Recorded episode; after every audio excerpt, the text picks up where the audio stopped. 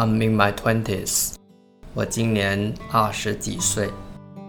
Before I got up at 12 midday, now it's 7 a.m. I used to go to bed at midnight, and now it's more like 11 p.m. 每天起床的时间从中午十二点变成了早上七点，睡觉的时间从凌晨变成了晚上十一点。 I'm in my twenties. 我今年二十几岁。At work, I began to contact different people. 工作中开始接触形形色色的人。I'm in my twenties. 我今年二十几岁。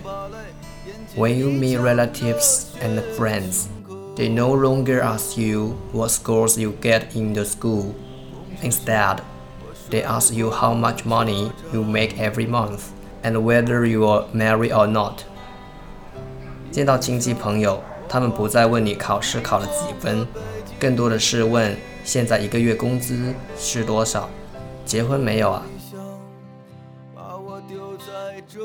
I'm in my twenties. We start chasing our dreams. We hide our tears, and we don't give up after a little setback. 我们开始追求梦想，不会再轻易流泪，不会再为了一点挫折而放弃。I'm in my twenties. 我今年二十几岁。We're no longer as wild as when we were young.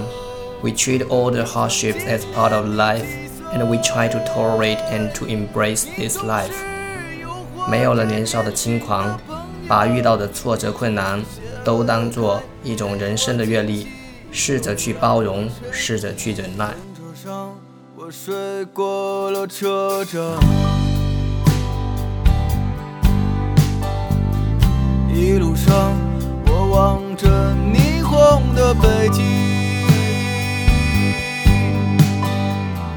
我的理想把我丢在这个拥挤的人潮，车窗外。